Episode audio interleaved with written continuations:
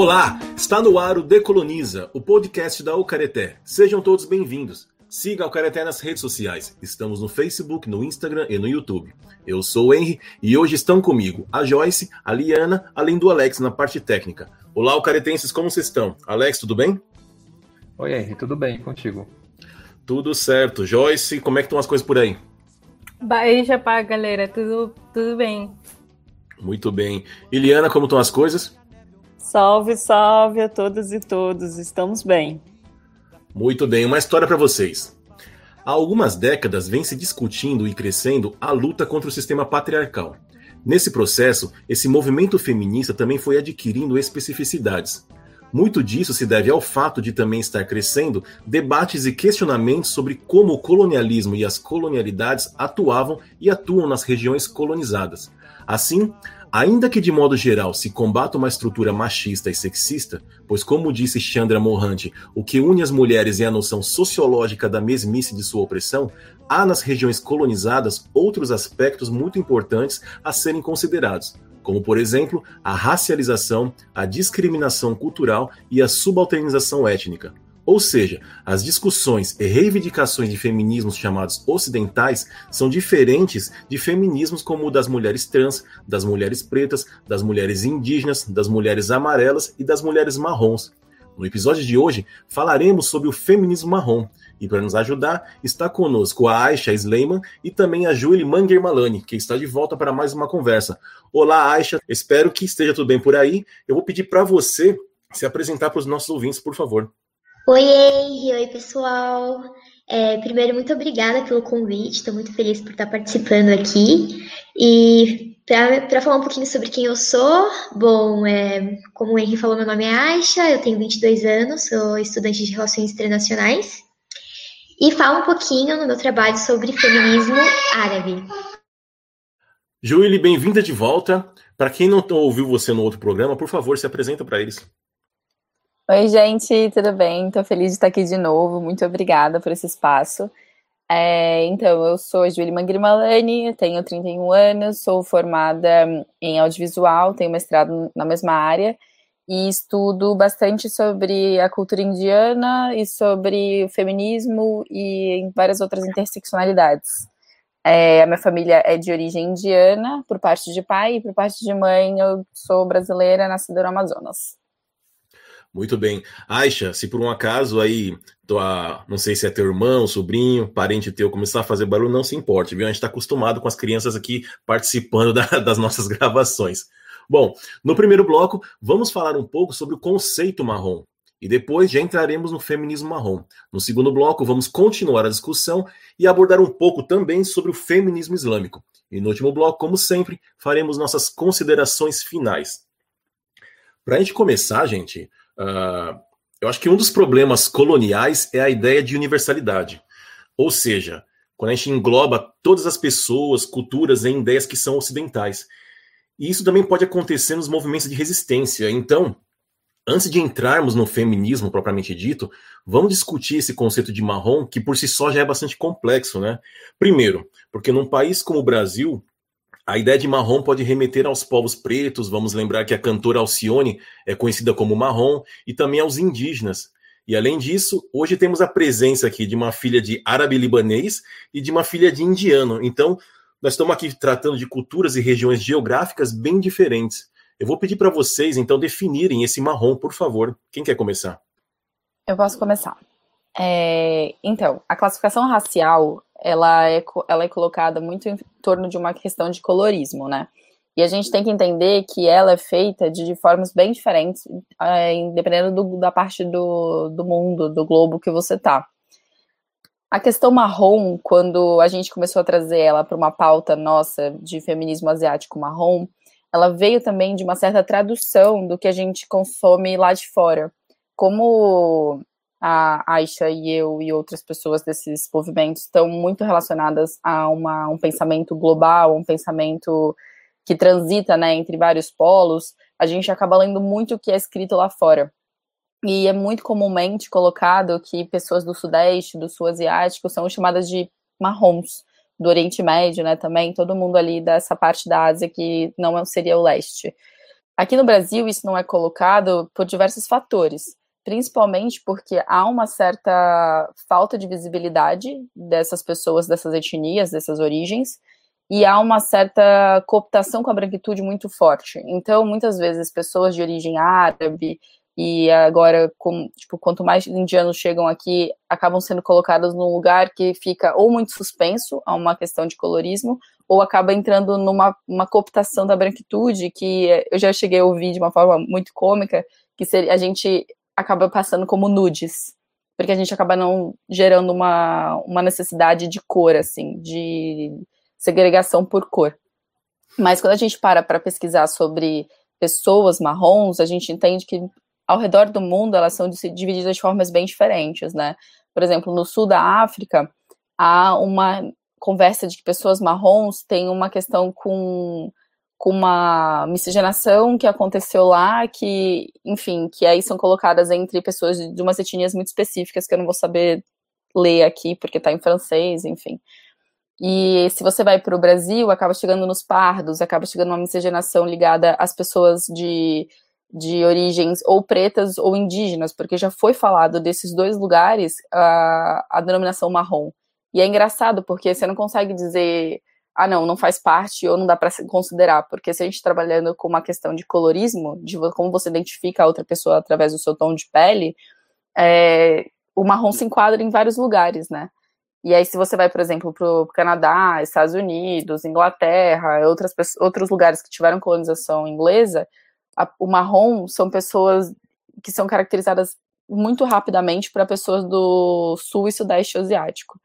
Então, para a gente tratar no Brasil sobre isso, requer que a gente crie ou melhor nomenclatura, ou a gente consiga sempre colocar uma outra definição em conjunto. Por isso que, pelo menos eu tenho usado muito a questão do feminismo asiático marrom. Ou quando eu vou denominar, eu falo eu sou de origem asiática marrom. Porque sem o asiático fica muito confuso mesmo.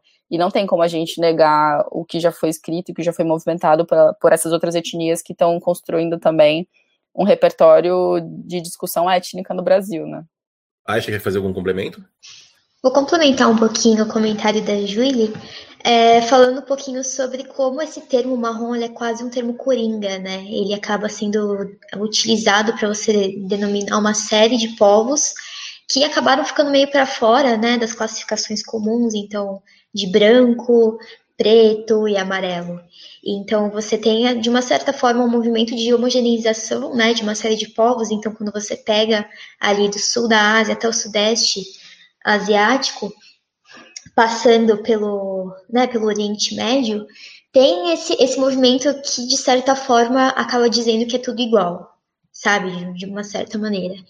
E, é, como a Ju disse, a gente está fazendo um pouco esse movimento de importar esse termo, né, de fora de uma discussão que é muito mais forte na Europa, nos Estados Unidos, né, dentro da academia principalmente, e que nesses lugares você tem um discurso, né, uma discussão a respeito de raça que se configura de uma maneira muito diferente do que se configura aqui no Brasil. Então a gente tem que tentar fazer esse movimento de adaptar essa discussão para a realidade brasileira, que está é, tá muito presa nessa bipolaridade, né, nessa polarização entre branco e preto. E também, pelo menos o que eu percebo dentro da comunidade árabe, né, é claro que você tem árabes negros, mas é, se a gente pensar em imigração de origem árabe que vem para o, o Brasil, ela é basicamente levantina, ou seja, do Líbano, da Síria, que já tem um tom de pele muito mais claro, essas pessoas acabam se inserindo na branquitude, na hierarquia racial do, do país de uma maneira muito diferente e que tem acesso a uma série de, de privilégios né, que a branquitude concede, e essas pessoas acabam terminando por reproduzir uh, esse racismo, né? essa, essa hierarquia de classes. Então, se reconhecer como marrom, acho que é um, um ponto de partida para mostrar que a gente está uh, ah, nesse meio lugar, né? Em que a gente tem acesso aos privilégios da, da branquitude, mas a partir de um momento de crise, como foi o 11 de setembro, por exemplo, a nossa comunidade vai ser atacada e tratada né, como o, o, outro, o outro perigoso, o outro que de alguma maneira é inferior. Então tem essa, essa questão, né? É, igualmente como a, a comunidade amarela, né? Que assim que teve a, a crise do Covid, você tem esses ataques, né? Que crescem num ritmo uh, assustador. Então, tem essa, essa, essa configuração particular aqui no Brasil. É engraçado, né, para a gente pensar que, que é realmente, assim, enquanto a gente for apreciado de alguma forma, a gente se enquadra dentro dos direitos e das, dos poderes da branquitude, mas assim que qualquer coisa estremece, de repente a gente vira o outro, né? E exatamente por a gente chegar aqui no, no Brasil, no território brasileiro, as formas de migrações são totalmente diferentes, né, entre os povos, entre os povos turcos, libaneses, é, os indianos. Se a gente for pegar todo mundo que é dessa, que a gente configura dentro do guarda-chuva marrom para o Brasil, é, eles chegam de formas muito diferentes quase todos acabam entrando num lugar muito mercantil, mas logo eh, cada um vai para uma outra área, dissipa para outra área, e são pessoas que acabam se fechando nas próprias comunidades, né? E assim, pelo menos na Indiana, é, existe uma pluralidade absurda. Então, por exemplo, a minha família em Manaus tem uma comunidade Sindhi, que é de uma especificidade é, bem complexa na Índia, porque era um país que era do Paquistão, mas após a independência se tornou é, uma imigração hindu virou indiano de repente, então é, uma, é muito complexo. Aí você vem para São Paulo, onde eu moro agora, e a maior parte da comunidade indiana aqui é Punjab, então já tem mudanças internas nossas que a gente não consegue nem negociar com a realidade brasileira, porque existe muita, muita diversidade, não, existe muita falta de conhecimento, na verdade. Então a falta de intercâmbio cultural, a falta de de aproximação nessas culturas que simplesmente colocaram a gente em caixinhas e até, enfim, para essa cooptação muito forçada com a branquitude acontecer, fez com que a gente apagasse muitas nossas raízes, fez com que agora, nesse momento que há um levante de uma juventude que está estudando a causas sociais, que está estudando suas próprias é, configurações étnicas, faz com que a gente traga à tona essa conversa sobre, então tá, a gente precisa legitimar um termo pra gente também, senão a gente vai estar sempre nesse lugar servil à branquitude. E não é por aí, né? Então, o marrom que a gente está levantando agora, talvez até por uma falta de uma denominação melhor dentro do enquadramento brasileiro. Porque se a gente fosse pautar pelo IBGE, a gente não é nem contado, né? Nem contabilizado. Uhum. Sim. Deixa eu trazer mais um grupo para esse contexto brasileiro, porque a, a Júlia tinha adiantado sobre como os povos pretos e indígenas já estão associados com, com essa questão da cor marrom, até por causa dessa do pardo, né, da, da definição do IBGE de pardo, mas tem um outro grupo que tem se identificado como marrom também no contexto brasileiro. Entre os imigrantes bolivianos em São Paulo, que tem entre si etnias como os Aymara e os Quechua, tem algumas pessoas que têm se identificado como, uma, como marrom. Tem um grupo chamado WARMS, Convergência de Culturas, que é formado só por mulheres imigrantes que tem trabalhado também essa questão. E a gente não pode negar que, quando a gente está falando sobre. Claro, é, é uma questão de cor, tem seus problemas, sim. Só que em algum momento existe essa, essa apropriação, vamos dizer assim, e, inevitavelmente e inegavelmente, a cor acaba também tendo, sendo um elemento identitário. Vocês conhecem esse grupo, o ARMS? Sim, na verdade, quando eu fazia parte do, da coletiva Lotus, a gente trabalhava bastante com elas, assim. E elas são incríveis, total. Assim, eu acho que é, quando um grupo trabalha de uma forma política direta, como a, Warm, a Worms, acaba surgindo esses termos de um outro local realmente, que acaba proliferando em outras circunstâncias, que nem a gente, que está muito um lugar muito mais acadêmico. Uhum. Então, eu fico pensando realmente qual seria a melhor versão, assim, porque se você, se eu chego fora do Brasil e falo em inglês que eu sou do sul asiático, as pessoas na hora compreendem. Aqui no Brasil existe, existe tanta falta de conhecimento sobre o que significa Ásia que toda uhum. vez que eu falo de Índia e tem que explicar que isso faz parte do continente asiático, imagina explicar como seria uma, uma correlação com essa com a nomenclatura que eles usam para cor, né?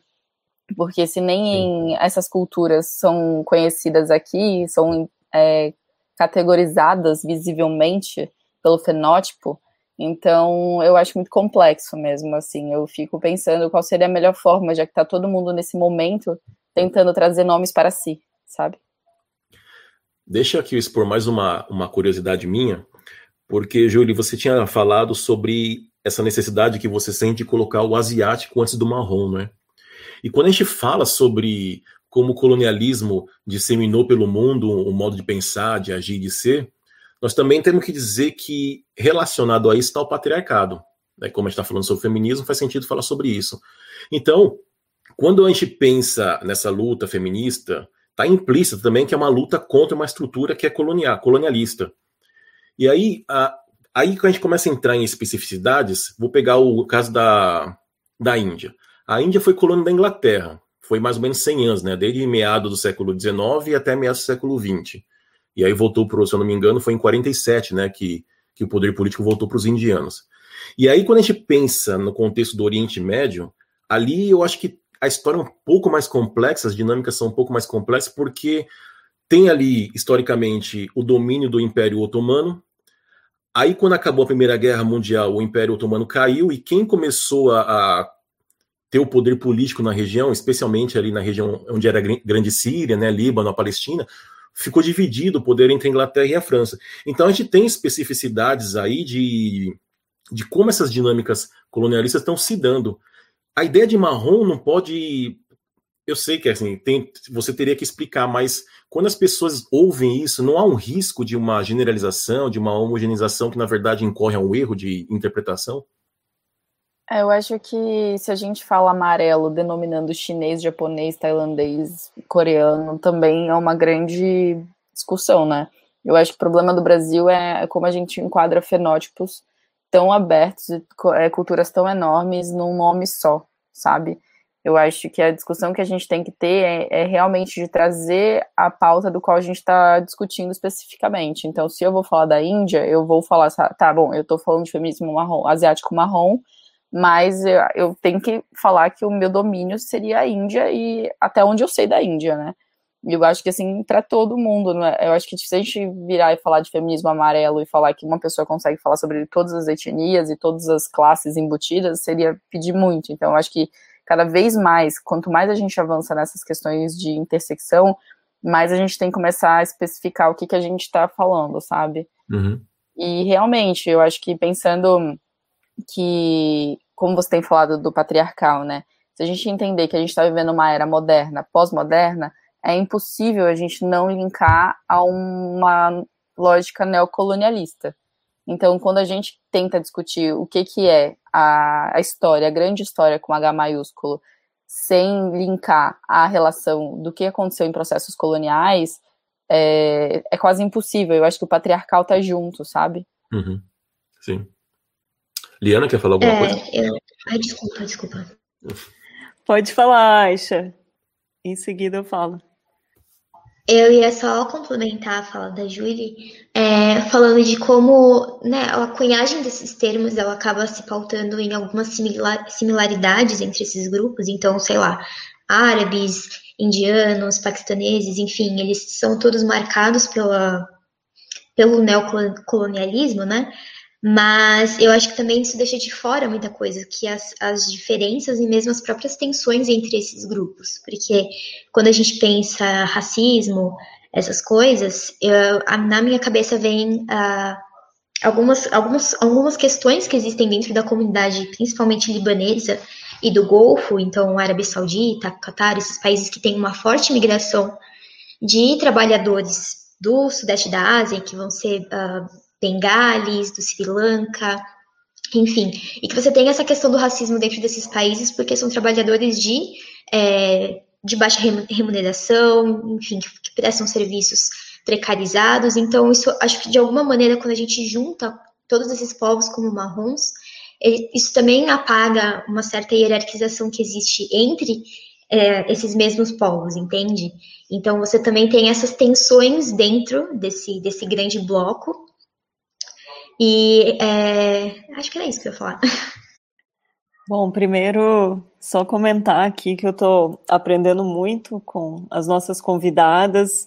Aisha, eu também tenho ascendência libanesa, meu, meu avô, né, filho de libaneses do, da região sul do Líbano, e né, o meu sobrenome Amin vem também dessa origem. Mas uma questão que eu queria colocar para vocês, né, pensando nessa questão é, da identidade, né, ou desse, dessa nomenclatura e do conceito, dessa expansão desse conceito asiáticos marrons, né, é, de você escutar um pouquinho de vocês é, essa linha tênue da questão do movimento e da identidade.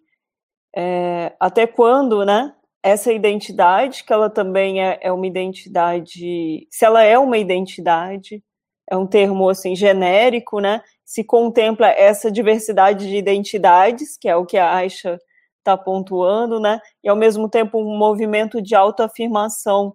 Então essa questão do, do auto-reconhecimento, né? Para a gente pensar também futuramente, no futuro próximo, não tão próximo, né? Pelo contexto e a conjuntura atual do Brasil, dessa tragédia que, genocida que a gente está vivendo, né? Mas se a gente pensar com esperança em políticas públicas, é, se, se isso é uma demanda também para essa modificação, inclusive em termos mesmo de censo, de IBGE, né, é, para contemplar.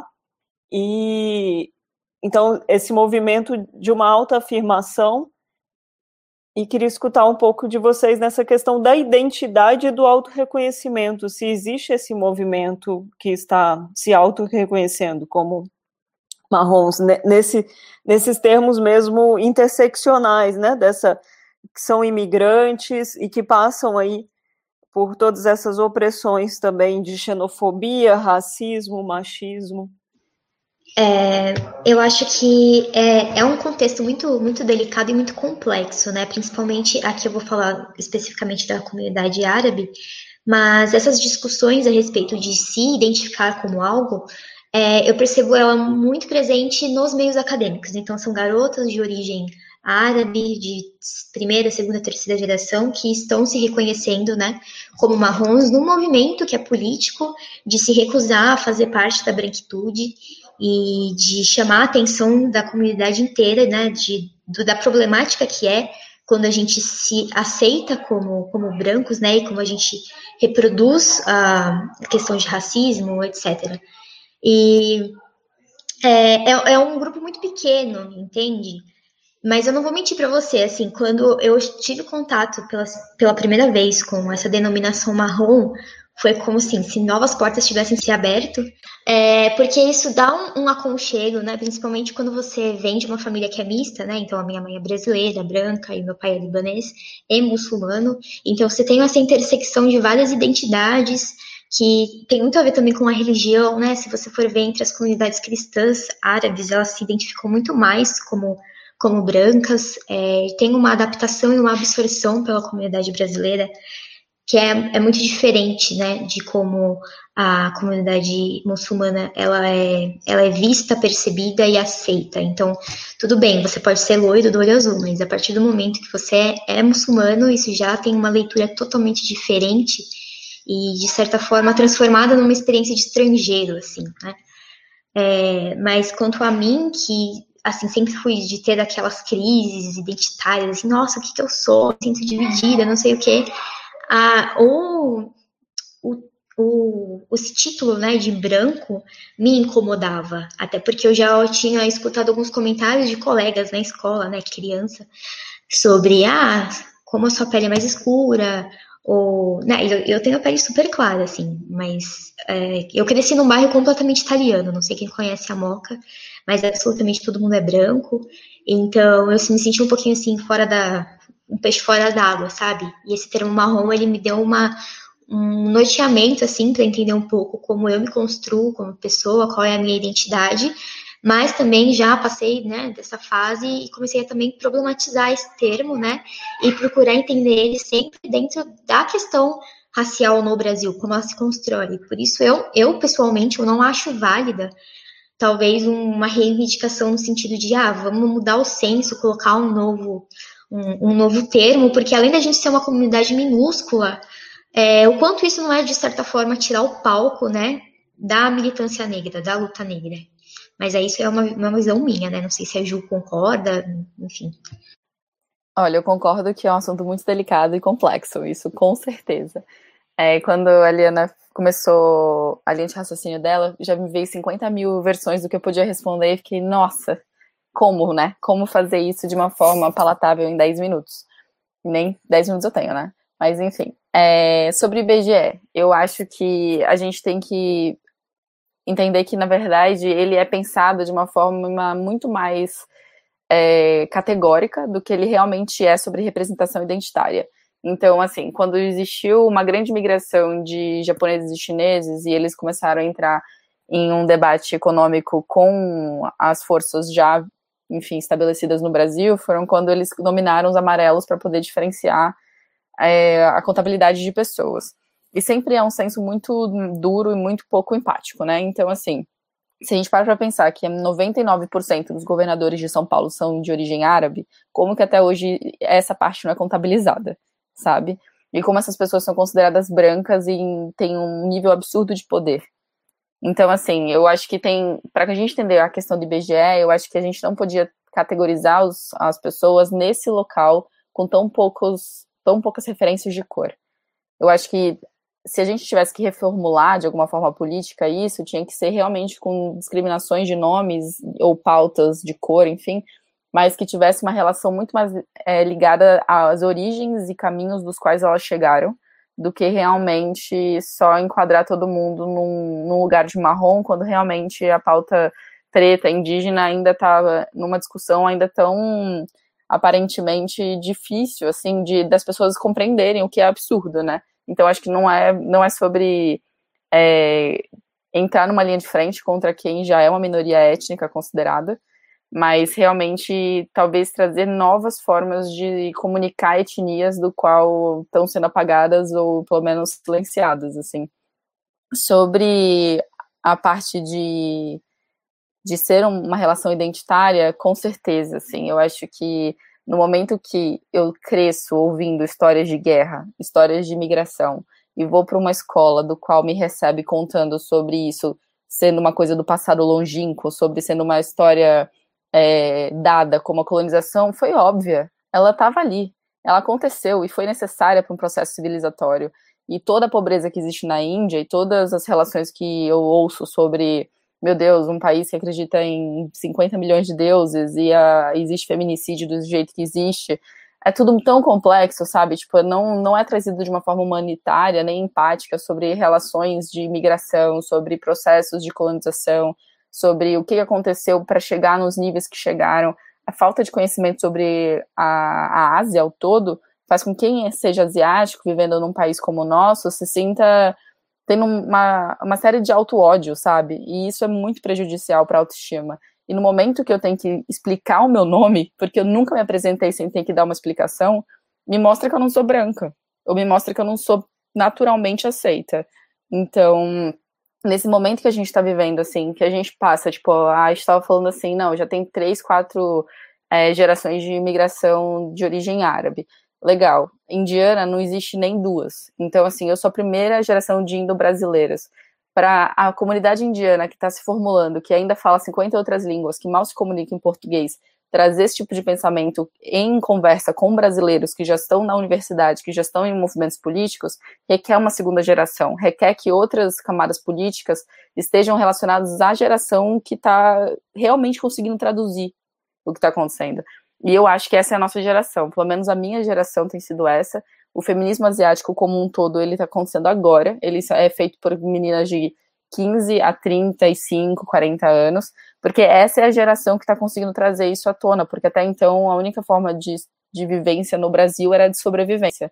E para isso acontecer, era necessário ou se fechar em comunidades e não trabalhar em uma conversa com a branquitude ou qualquer outra é, etnia no momento em poder, mas com certeza tem a questão de que como existe esse termo, né, minoria modelo, que é muito considerado para asiáticos ao todo, mas principalmente pela pelos amarelos, existe isso também na gente, assim, a gente se embranqueceu, a gente cooptou tanto, a gente teve que se apagar muito, porque é muito mais fácil ter um nome que as pessoas te identifiquem do que você manter uma raiz que você vai se tornar cada vez mais hostil.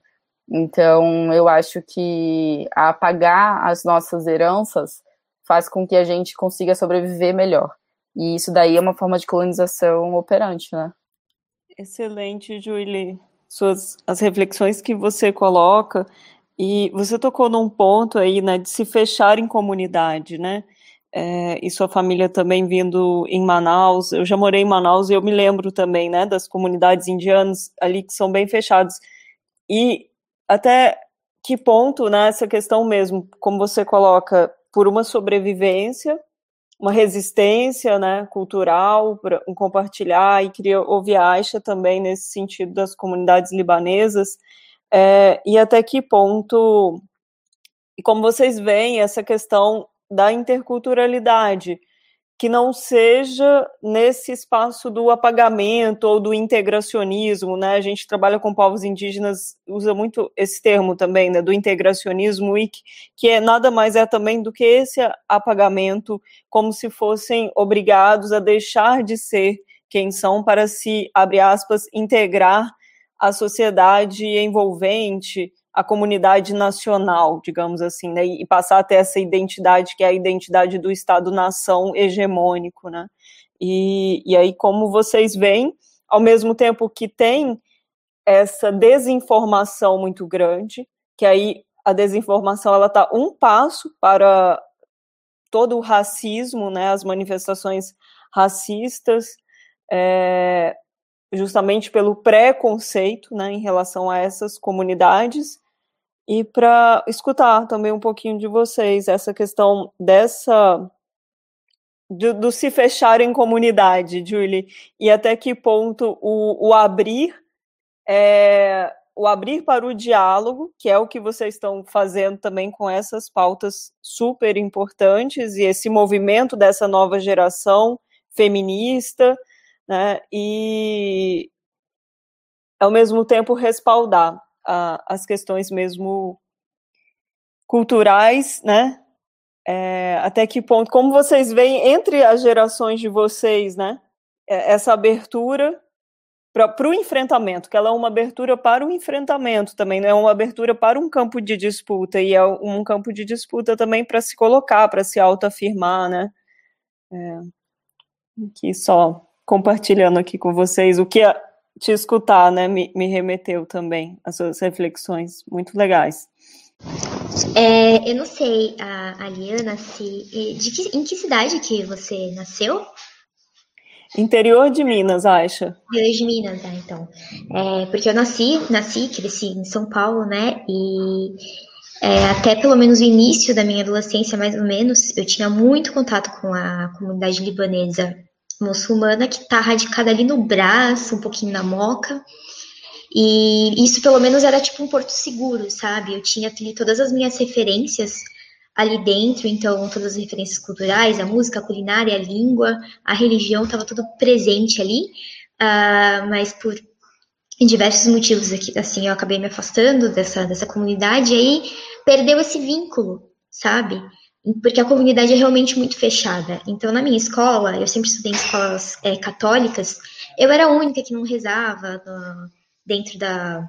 Na, nas aulas, né? Porque tinha essa coisa, escolas de feira, e tinha esse, esse estranhamento. Foi a, até eu começar a ter algum tipo de contato com essas discussões, foi só com a internet, né? Então, acho que as redes sociais, elas tiveram um papel, assim, primordial.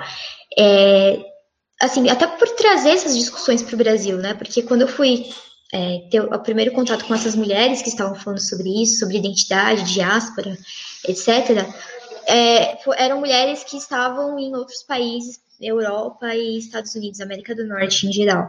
Então, justamente por você ter essas comunidades muito pequenas, né? E assim, a gente pensar, ah, tem muito árabe no Brasil.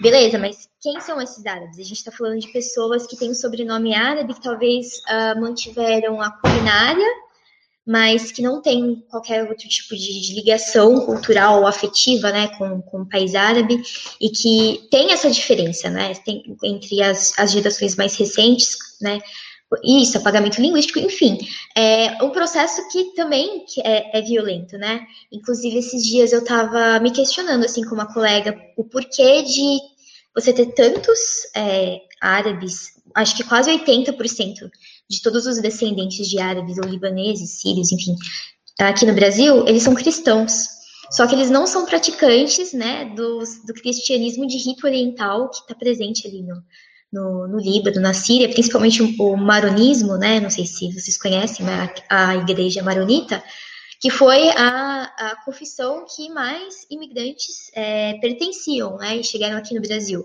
E essa colega minha, ela falou que conversando com uma, uma mulher que é neta de sírios de confissão grego ortodoxa, era muito difícil você encontrar uma, mes uma, uma mesquita, uma igreja é, que estivesse, né, funcionasse desses ritos. Então, tem uma diferença linguística, né? O rito maronita é feito em siríaco é, ou aramaico.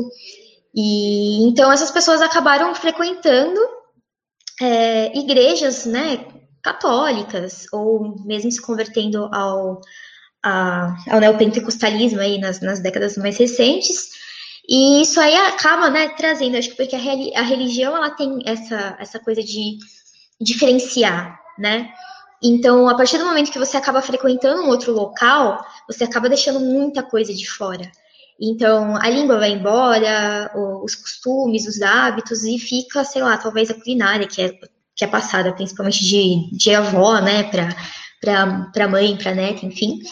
E enquanto com os muçulmanos já é um. Já é muito diferente. Primeiro, porque é uma imigração muito mais recente, tem um boom ali no final dos anos 80, anos 90, e você tem essa comunidade que se fecha em si e acaba criando né, espaços para a prática da fé. Será que ela travou? E eu travei? Ai, meu Deus. Tô escutando, normal. É... Não, não tá, tá, tudo certo. Eu acho que tá travou só pro Henry. Acho que é o Henry que travou. Poxa, Henry, interrompeu, acho. É, mas, enfim, como a Ju comentou aqui no, no chat, né? Que, inclusive, eu não sabia disso, foi ela que me, que me contou que existia uma lei que protecionista que impedia a imigração de muçulmanos para cá. Então, você tem essa, é, a gente vai pensar o contexto ali, fins do 19, início do século 20, que tem aquele projeto de branqueamento racial, então você vai pesquisar imigrantes que sejam brancos ou pelo menos passíveis, né, de cor branca, que possam ser lidos como brancos, e praticantes da religião de alguma confissão cristã. Aí, gente, aí, minha irmã atacando de novo. Não tem problema. É... E então você eu percebo na comunidade muçulmana um, um, apego muito, uma vivência muito, muito mais mais forte, mais presa, né, às raízes do que entre árabes de origem cristã. Eu não sei se eu respondi sua pergunta, eu acabei me perdendo aqui no que eu falei, mas é basicamente Mas foi isso. muita informação incrível, sério. Eu amo essa troca, assim, a gente aprende muito. Sim, eu vou comentar bem rápido, que eu sei que a gente tem que ir para o próximo bloco, né? Mas em relação a essas. É... A Júlia travou também? Eu travei. Peraí, peraí, peraí, é só um você, minutinho, gente. Vamos, vamos fazer uma interrupção aqui para a gente tentar ajudar o Henry. É. Poxa, sou eu, desculpa, eu vou sair e entrar de novo. Coloca no chat, Henry. Peraí. Na, vou... na dúvida. Aquele tá na conexão da Alemanha, ele acha que ele não trava, né, gente? Tá é, essa galera que tá lá no norte global. Tá achando que é a gente que tá travando. Gente, é um castigo para mim estar tá aqui. Gente, nunca achei que havia um país tão colonizador. Eu lutei muito no começo aqui, nem na Inglaterra. Gente, assim, nunca pensei, né? Só por ser bolsa de estudo na sustentabilidade.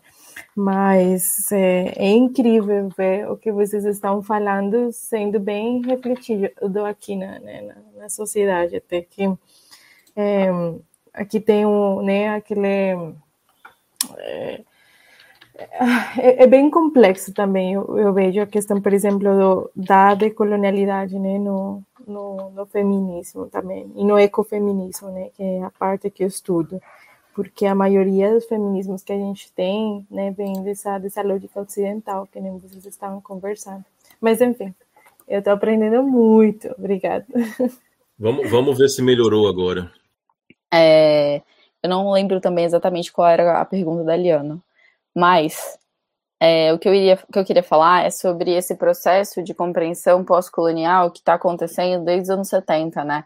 existem vários pensadores, pesquisadores que estão ali dentro de uma esfera que vem de uma conversa é, de pessoas de origem é, principalmente indiana, pessoas de origem é, árabe também, né? Tem alguns ali pensadores grandes, tem uma galera também na África que está falando sobre o que, que é esse pós-colonial, né? Porque quando a história está sendo reescrita num lugar de vamos transitar para o capitalismo e formar estados-nações e formar toda uma história num, no sentido linear, é como se a colonização tivesse acabado, legal, amarramos essa história, vamos seguir em frente. Quando não, toda a história da modernidade está vinculada a uma noção pós-colonial, do qual tudo que foi destruído e foi usurpado e foi escravizado e foi alterado pelo processo colonial, ele está em operação. O que que significa os países subdesenvolvidos? O que, que significa as economias numa ordem hierárquica? Significa que o colonialismo ainda existe. Então, no momento que, que a divisão existe entre leste e oeste, ocidente e oriente, norte e sul, centro e periferia, que que, quem tem poder, quem não tem poder, o que, que significa o Stuart Hall falar que existe o Ocidente e o resto. É isso, sabe? Então, eu acho que nesse momento que está acontecendo, ainda mais com o advento da internet, da gente conseguir estar tá em contato entre várias línguas, idiomas, né? Porque, enfim, eu acredito que se a gente está nesse nível de discussão, existe um nível intelectual aqui, do qual existe uma relação de elitismo, com certeza, um acesso à informação, ao inglês, provavelmente, a outras línguas, ainda mais aqui a gente está falando de espanhol de outros lugares, de pessoas que conseguem fazer intercâmbio. Então, acho que é um momento histórico muito, muito específico e muito bonito. Então, para estar tá tendo esse levante de discussões do quadro pós-colonial, que está com certeza linkado ao que vem acontecer né, nos anos, no fim dos anos 90, dos anos 2000, sobre a crescente do, da decolonidade, e trazer essa discussão mais pautada ao sul global, as pessoas que estão discutindo em línguas que não sejam dos, dos, grandes impérios e tentando reformular discussões, eu acho que a gente tem que também entender como a gente consegue conversar dentro do Brasil ou dentro da, do Sul, da, da parte América do Sul, principalmente, porque são poucas vozes realmente que estão que conseguindo falar sobre isso e para a gente conseguir trazer uma configuração, uma reconfiguração histórica requer que exista essa abertura de, de mente, do qual foi categorizadamente, tipo, foi um plano de governo ser colocado em caixinhas tão pequenas. Então, assim, eu acho que para a gente entender que, que essa discussão que a gente está tendo vai chegar nessas pessoas que estão discutindo raça, porque elas já estão abertas a, essa, essa novas, essas novas noções. Então, conforme a gente vai fazendo esse trabalhozinho de formiga, a gente vai entendendo que o pós-colonial significa, na verdade, ainda uma discussão muito, muito forte de, de colonização operante. É meio que eu acho que é por aí, sabe? Bom, a gente começou discutindo o conceito marrom e a conversa já se desdobrou para outras questões para mostrar como é complexo, né? Entrar nessas questões que são identitárias, que são de racialização, mas enfim, eu acho que deu para entender minimamente o que, o, o, que significa esse conceito de marrom. Então, no próximo bloco, vamos entrar no feminismo marrom. Voltamos já já. Decoloniza, o podcast da Ucareté. Um bate-papo com uma boa pitada decolonial sobre os povos tradicionais, culturas, racismos e muito mais. Como eu disse na abertura, diversos feminismos começaram a surgir nesse processo de lutas contra o patriarcado, e o feminismo marrom é um deles. Agora que já discutimos o que significa ser marrom nesse contexto, vamos discutir as especificidades do feminismo marrom. É, bom, eu, eu já sou uma geração mais nova do que a Julie, né? Então eu já nasci nesse ou pelo menos quando eu entrei na universidade, comecei a ter contato com essas discussões sobre feminismo, etc., uh, ah, já tinha muito material, né, principalmente sobre o feminismo interseccional. Então, uh, eu imagino que trazer essas discussões, né, de falar de outras experiências de mulheres, mulheres que não são brancas, principalmente, deve ter sido extremamente desafiador, né? Então, eu já posso dizer que eu já cheguei sentada na janelinha, né? Porque eu já tinha muito material, já tinha muita base. É... E basicamente assim, é... o que a gente fala? Que não existe uma mulher, existem mulheres. E também, né, consequentemente, não pode existir um feminismo. Existem feminismos. E isso ele vai se aplicar não só se a gente pensar na América Latina, ou mesmo o próprio Brasil, né? Dentro do Brasil existem diversas práticas é, feministas, mas isso também se aplica ao Oriente Médio, né? Que é onde que eu, eu vou concentrar a minha fala, em que você tem, além das denominações clássicas que estão percorrendo o mundo inteiro, como feminismo liberal, feminismo radical, interseccional, etc., você ainda tem particularidades, né, que vão acho que o, o, maior exemplo disso é o movimento de feminismo islâmico, que acho que é bom deixar claro já desde o começo, tem muita diferença. É, assim, não é porque você é uma mulher muçulmana e que se identifica como feminista que você é uma feminista islâmica. Para início de conversa, né, essa mulher ela precisa se identificar dentro desse movimento que é o feminismo islâmico, que é o quê? Uh, são mulheres que estão pautando a sua transformação do mundo, a sua busca por equidade entre os gêneros, pela religião. Então, elas fazem uma leitura de que a religião ela concede todos os direitos, ela concede a igualdade entre homens e mulheres, mas essa igualdade lá não é praticada. Até porque o, o Islã ele se pauta na interpretação.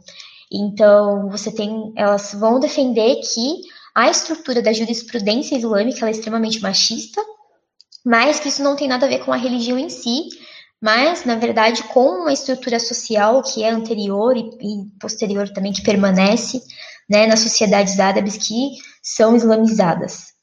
É, inclusive, só é, fazer um, um, puxadinho aqui, a própria ideia de árabe, né, ela é muito contestada, até porque ela surge com força ali no final do Império Otomano, principalmente instigada né, por potências europeias que vão é, bota lenha na fogueira, né, para os árabes tem, começarem esses movimentos de libertação para enfraquecer o Império Otomano.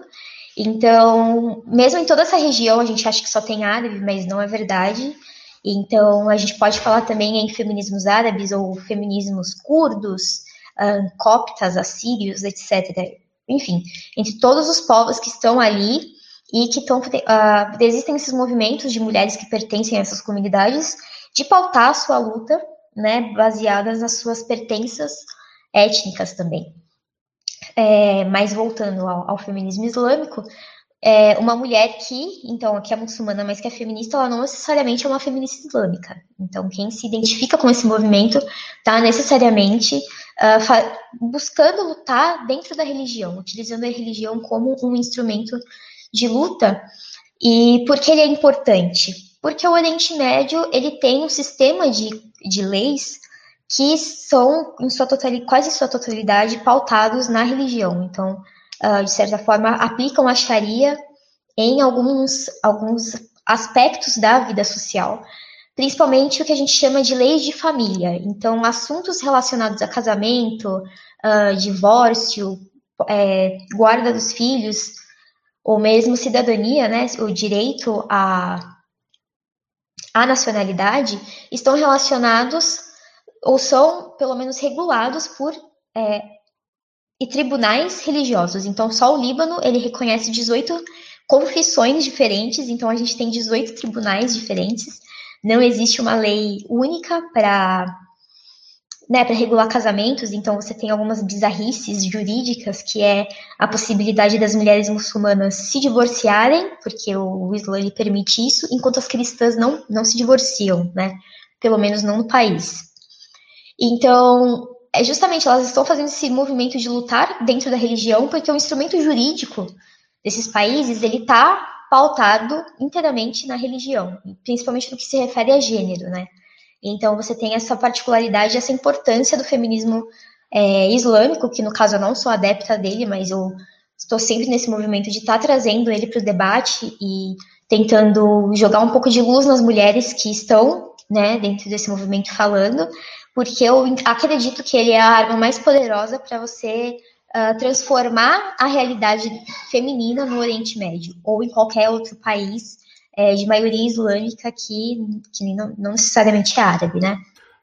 Antes da Julie continuar, acho, eu acho que convém aqui falar como a questão, a questão não, como o contexto histórico e o local interfere na própria prática do Islã. No mestrado eu tive a oportunidade de estudar o Islã, né, e eu acabei percebendo que como uh, a gente não pode pensar em universalidade na prática, porque se por um lado o Islã e toda e qualquer religião tem lá os seus pilares que o estruturam, né, para ele ser o que ele é, por outro lado, o contexto em que ele está sendo aplicado vai interferir na sua, na sua prática. Então, uh, o próprio Oriente Médio tem ali uma série de diferenças na, na prática dessa religião.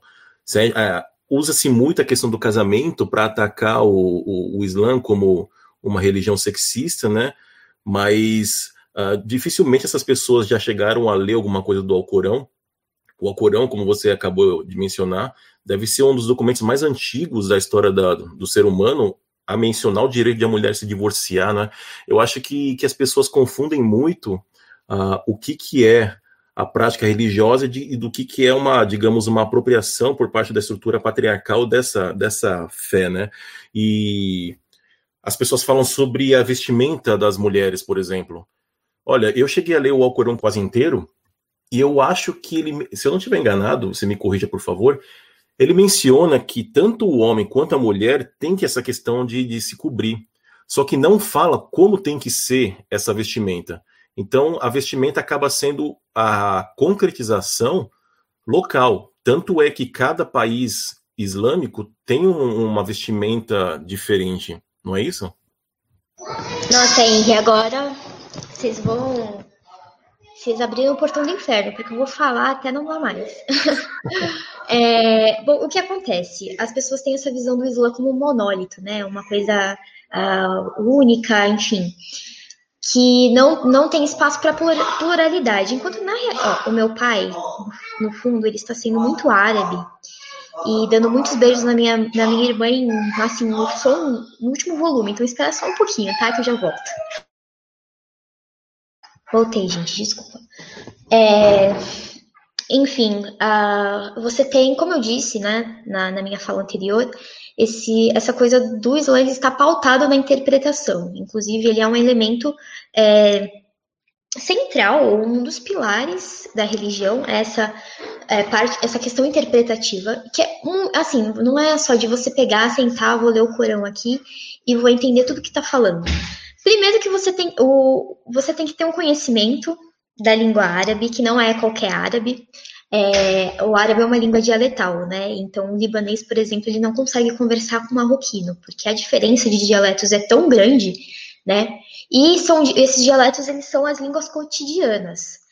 O Corão, ele tá no árabe padrão, árabe clássico, que é o Fusha, e ele é relativamente imóvel desde o século VII, né? Principalmente através do Corão. Então, ele, o Corão ele é um, um, registro histórico também, né? Um registro de como a língua, a língua árabe é, tinha se desenvolvido na, naquele contexto específico, que é o século VII, na Península Arábica, e que depois vai se espalhar né, pela região do Oriente Médio e Norte da África, com a, a expansão islâmica. Mas então você tem essa, essa questão, esse ponto da língua, você tem a questão de quem está traduzindo, né? No caso, eu tenho, eu fui fazer um trabalho uma vez em que eu estava é, comparando visões de mulheres, né? Uma leitura feminista do Corão e um, eu estava usando o meu, a minha versão, né? Em português, que é traduzida por um, um homem chamado Elminastro e que ele faz, ele é comentado, é um Corão comentado. Então, você tem os versículos e embaixo você tem um comentário sobre qual que é o significado daquele, daquela sura, né, daquele verso. E as visões da mulher eram totalmente diferentes das visões do homem. Então, você tem essa questão da interpretação, vai de acordo com a sua subjetividade de entender o que aquilo está dizendo, você também tem que levar em consideração qual que era o contexto da revelação daquele verso, né? uh, você tem que levar em consideração a sociedade do Islã do século VII, que é o que está representado ali naquele, naquele livro, né? Agora, outra coisa totalmente diferente é como ela é aplicada dentro de uma miríade de realidades sociais que são históricas, né? Que tem um, um, uma concretização, assim, muito anterior à, à, religião islâmica. Inclusive, o próprio uso do véu, ele é milenário, ele antecede o Islã em milênios, né?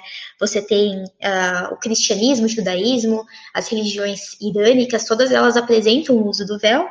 E como o Henry falou, você tem essa questão de homens e mulheres precisarem é, cumprir um código comportamental que é a modéstia.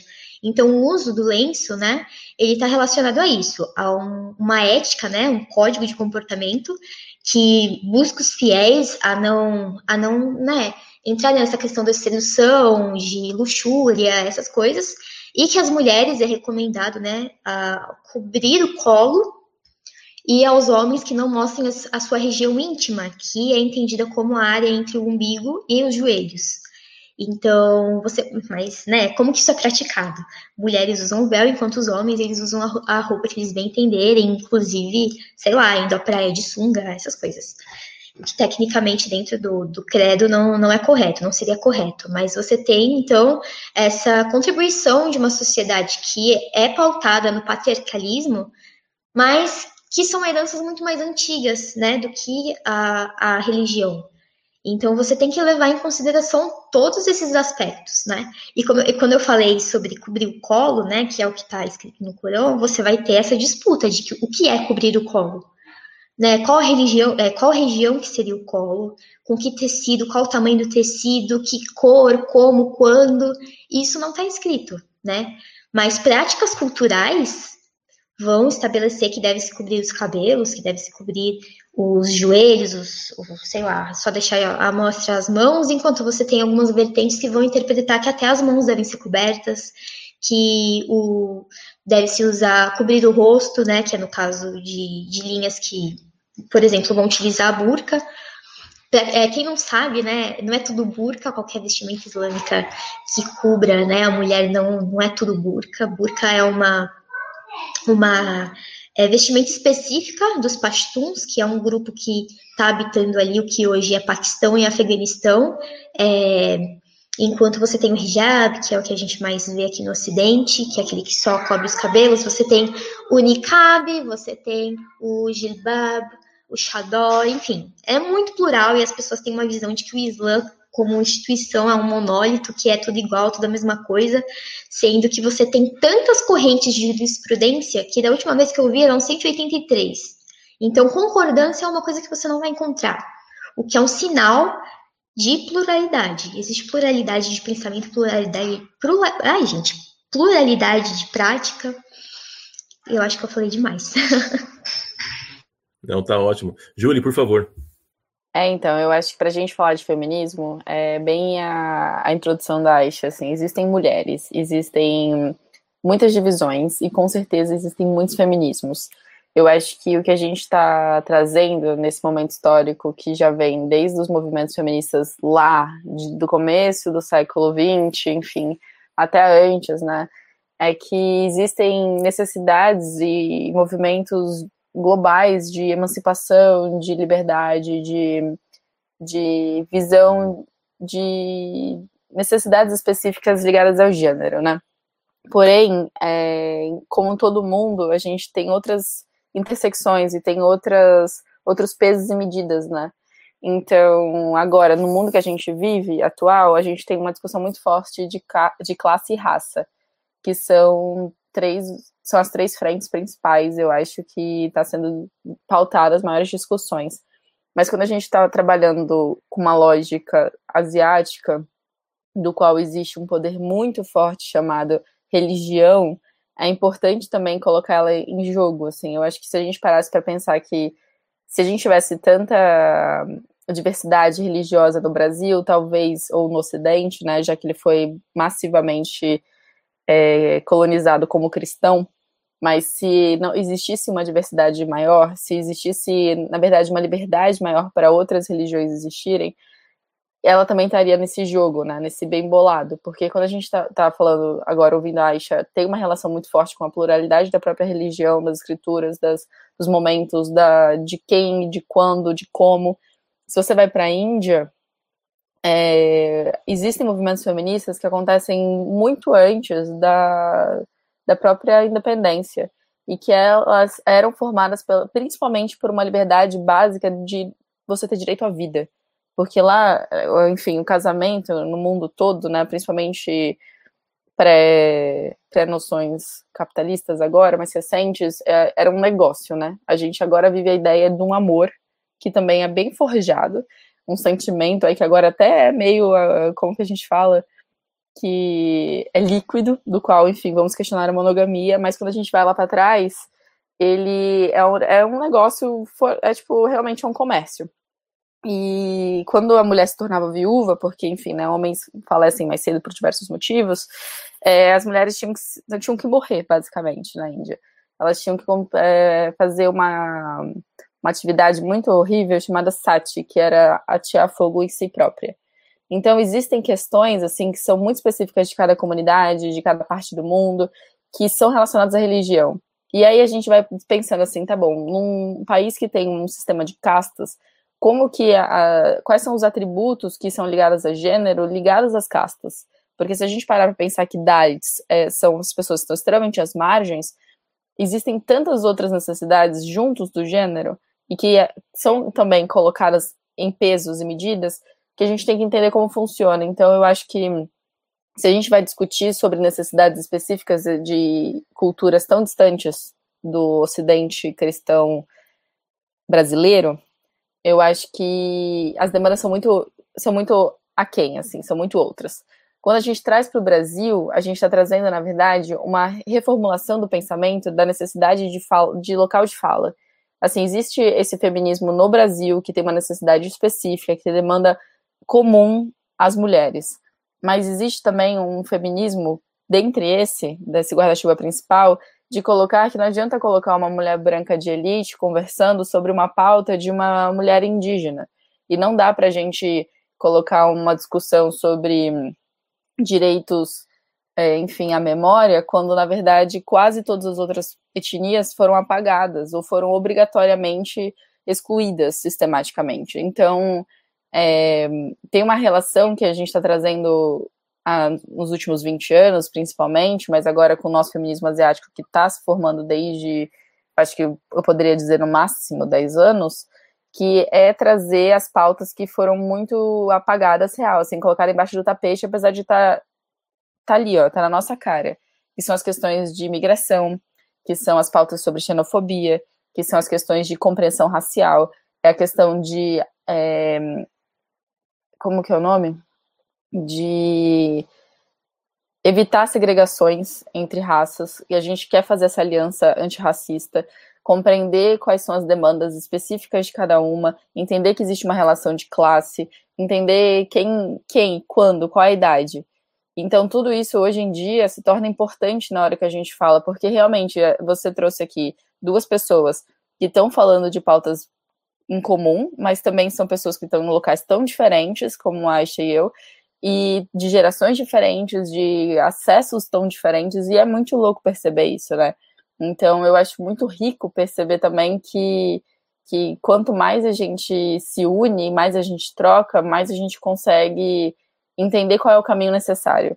Porque até então a gente está criando caminhos muito inéditos. E isso é um pouco difícil, porque senão existe apenas. tem o perigo da, da história única, né? Que eu acho que vocês todas aqui conhecem. E é um perigo muito sincero. E eu acho que, que é importante a gente caminhar em comunhão, mas com certeza sabendo a necessidade da diversidade. Liana, eu tô sentindo que você quer fazer uma pergunta. Nossa, você é muito sensitivo. Não é exatamente uma pergunta, é só inspiração que eu escutar essas grandes mulheres aqui só nos, nos dá inspiração. E pensar nessa diversidade e na aliança antirracista e feminista, né, acho que nos leva também a pensar no futuro da humanidade, né, onde caiba muitos mundos, né, onde essa diversidade seja possível. Então era mais um pouco desse comentário de, de inspiração para onde a, a conversa me levou, aqui ampliando para pensar um futuro comum, mas que não seja homogêneo, né? Uhum. Agora, me corrijam se eu estiver enganado, por favor. Pegando o que a Júlia está falando, o que a Aisha está falando, eu, assim, a gente sempre pensa na Simone de Beauvoir, e ela tem aquela célebre citação que a mulher não nasce, né? Ela, ela, se, ela se torna. Eu acho que nós temos que discutir justamente isso, né? Porque a gente tá, quando a gente pensa especi é, especialmente em, em gênero, né? Homem, mulher, a gente tende a universalizar. E aí, quando faz essa universalização, a gente ignora justamente essas especificidades que estão destacando, né? Então, quando se a mulher se torna nesse se tornar mulher, está incluído também o que, que ela é como identidade, né? A questão cultural, a bagagem cultural, o contexto sócio-histórico que ela está inserida. E aí você começa a trazer uma série de elementos que são importantes na construção do que é ser mulher, né? É, eu acho que, assim, a Simone, ela trouxe, enfim, ela foi glamorizada, né? Ela se tornou célebre por uma frase dessa que realmente ela tem uma fácil cognição, você entende muito rápido. Mas ela realmente é essa pensadora branca que, que não vai pensar raça, né? E não, não é sobre ela nessa época. Então eu acho que quando a gente está falando dessas outras questões, eu acho que a gente pode citar muitas outras pessoas que vão trazer essa discussão de, de raça imbricada a gênero muito forte. A gente teve, como a gente falou até na nossa outra, nossa outra conversa no outro podcast, sobre Spivak, que é uma mulher que fala exatamente sobre a subalternidade, ligada a gênero e ligada à raça. E ela está falando exatamente de uma elite hindu muito forte. E hoje em dia ela é considerada em, em vários outros níveis de pensamento, né? Então, pode o subalterno falar, significa exatamente, a gente está tomando os meios de comunicação, a gente está tomando os meios de produção, e a gente está tomando uh, ah, para a gente, através de uma relação real, quase é, jogando nosso corpo e mente em jogo aqui, sobre o que, que seria essas pessoas que, sem, que não têm espaço de fala, né, que não têm local de, de voz, assim. Então, eu acho que é sobre dar os meios a essas pessoas, principalmente.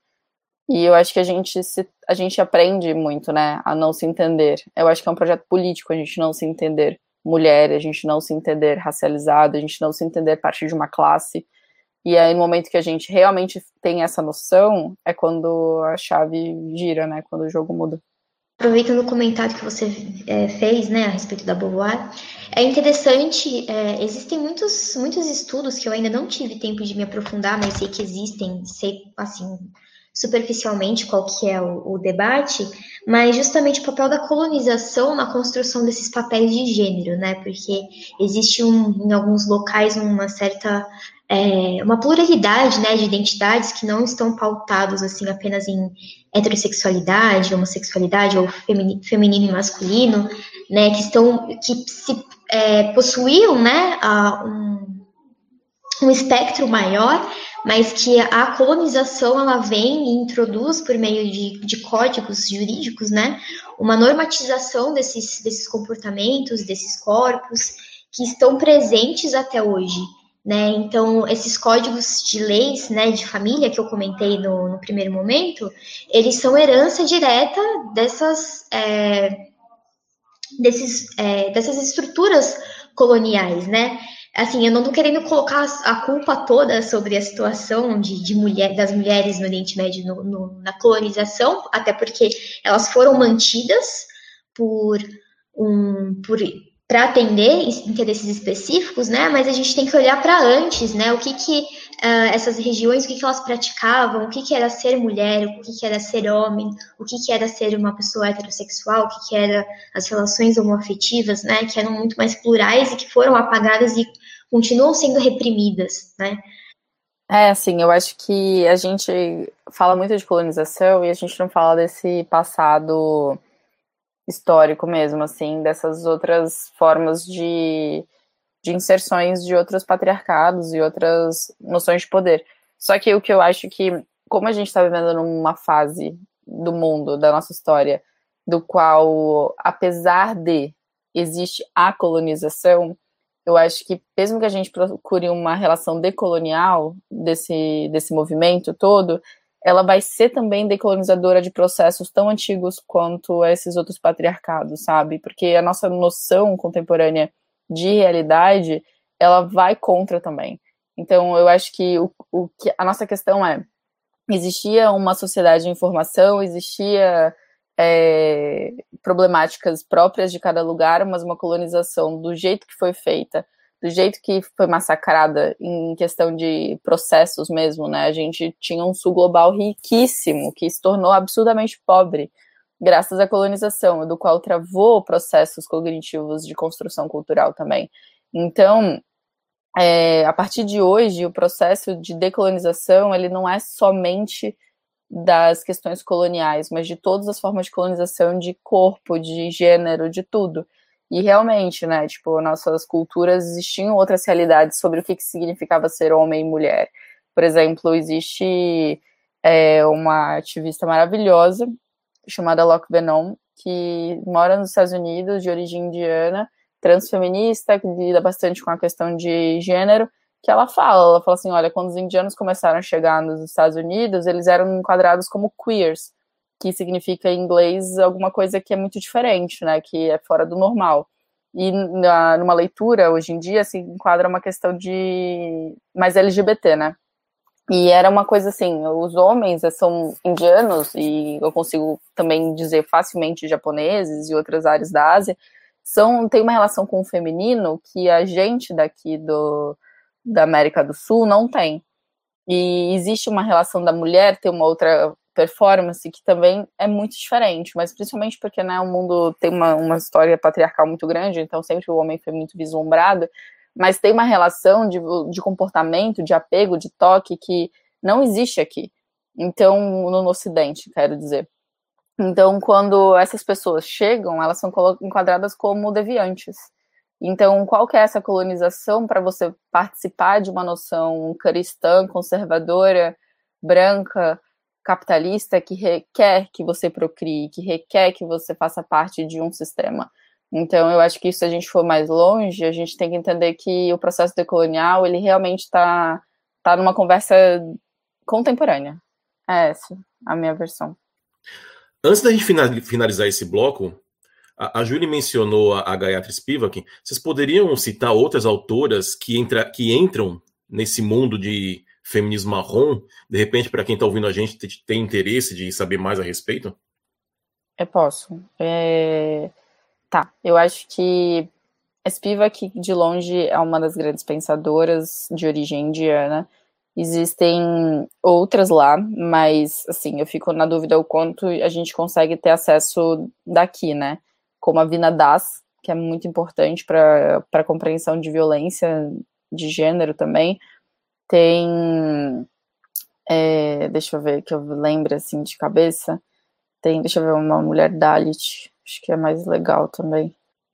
Tem a Ruth Mano, Manorama. Existem muitas, né? Eu acho que assim, é muito difícil ter acesso a essas pessoas. Mas eu acho que a gente também tem que trazer também um pouco a discussão para cá. E eu acho que acompanhar o que está sendo produzido aqui no Brasil, está sendo produzido por essas cabeças mais dissidentes também. Porque eu tenho acompanhado bastante, não só influencers, mas ativistas que estão muito nas redes sociais, que estão trazendo essas discussões num lugar muito, muito atual. E aí eu acho que vale conhecer a Locke Venon, que é essa transfeminista, é, tem uma moça chamada Gayatri Gopinath que estuda bastante sobre a diáspora queer indiana. E é isso. Do lado de cá, eu acho que é, em português vocês conseguem ter acesso ao trabalho da professora Franci Rosi. É... Qual o nome dela, gente? Espera só um pouquinho. Campos, Campos isso. A Franci Rose Campos ela é brasileira, né? Se converteu ao Islã e ela é antropóloga e faz um trabalho incrível nessa área, pesquisando o Islã, performance principalmente. Uh, agora, mulheres de uh, origem árabe e muçulmana, eu acho que você tem a Mervat Hatem, tem, tem também a Lila Abdulhod, tem. Ai, gente, a Saba Mahmoud, a, a Leila Ahmed, tem também, deixa eu ver, Fátima Mernissi, a Nawal El Sadawi. São obras que você consegue achar algumas traduções em português, mas principalmente em inglês. Para quem não conhece, eu tenho uma página chamada Desoriente que tem um drive, então lá eu disponibilizei gratuitamente todos esses os textos dessas mulheres.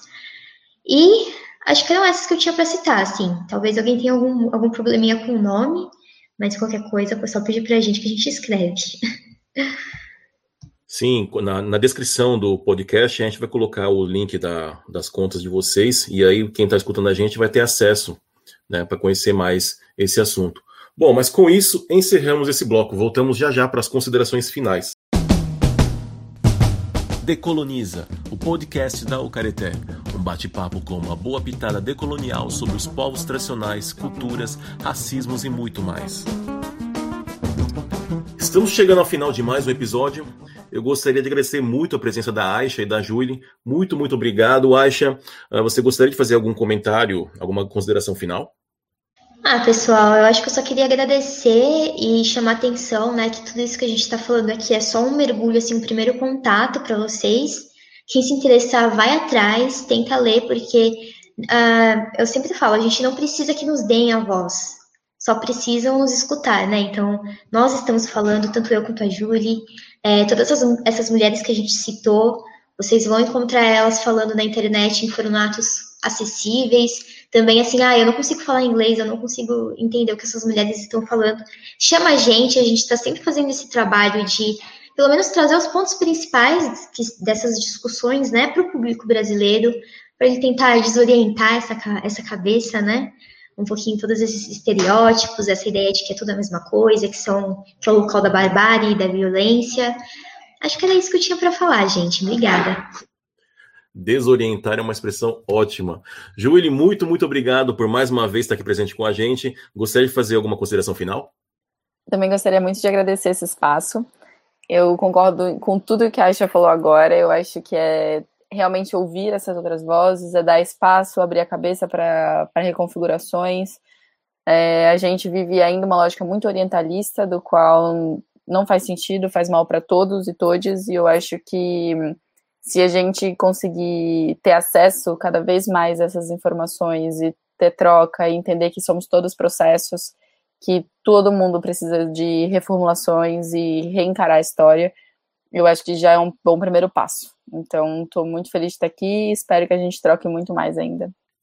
Com certeza trocaremos. Joyce, quer fazer alguma consideração final? Well, quero principalmente né, agradecer pelo conhecimento, as perspectivas, é, né? Eu, eu acredito que nesse momento, né, que a gente já está conversando de cenários, né, pós-Covid, é, cenários de recuperação transformadora, eu vejo que a gente precisa realmente colonizar esses futuros, né? E como que a gente vê esses futuros, né, feminismos é, desde a, a, perspectiva indígena das mulheres amarelas, das mulheres marrons, e também né, de colonizar e entender, reconhecer e estudar mais esses feminismos. É, para decolonizar nossa realidade, né? E ter uma realidade mais intercultural e que respeite também os processos históricos, mas também os processos futuros.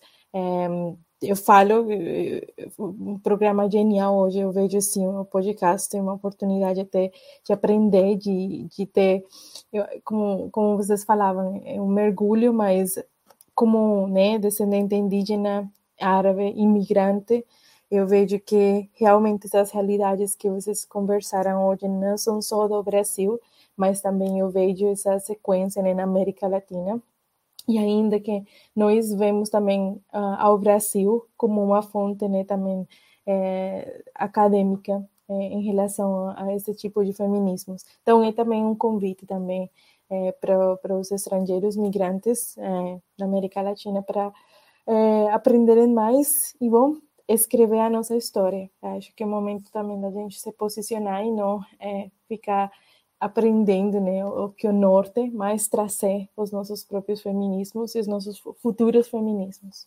Obrigada. Muito bem. Liana, quer fazer alguma consideração final? Somente agradecer a, ao grande aprendizado que foi compartilhar com vocês aqui esse momento e fazer mesmo essa saudação e essa reverência né, a essas mulheres e Aisha tão jovem, maravilhosa, Julie, Joyce, foi muito bom estar com vocês, escutar, aprendermos, né? E nos darmos, darmos as mãos para seguirmos nessa caminhada da diversidade. Muito obrigada. Com certeza há muito mais para falar, mas por hoje é só. Mais uma vez, muito obrigado, Aisha e Julie. Obrigado, Joyce, Liana e Alex. Muito obrigado aos ouvintes pela companhia. Procurem a Careté no Facebook, no Instagram e no YouTube. Até o próximo episódio. Beijos e abraços caretenses. Tchau. Sol, vai pra avenida no dia de carnaval. Eu vou pra Oslo pra ver Pelourinho, Pelourinha, Pelourão. Eu vou pra roça.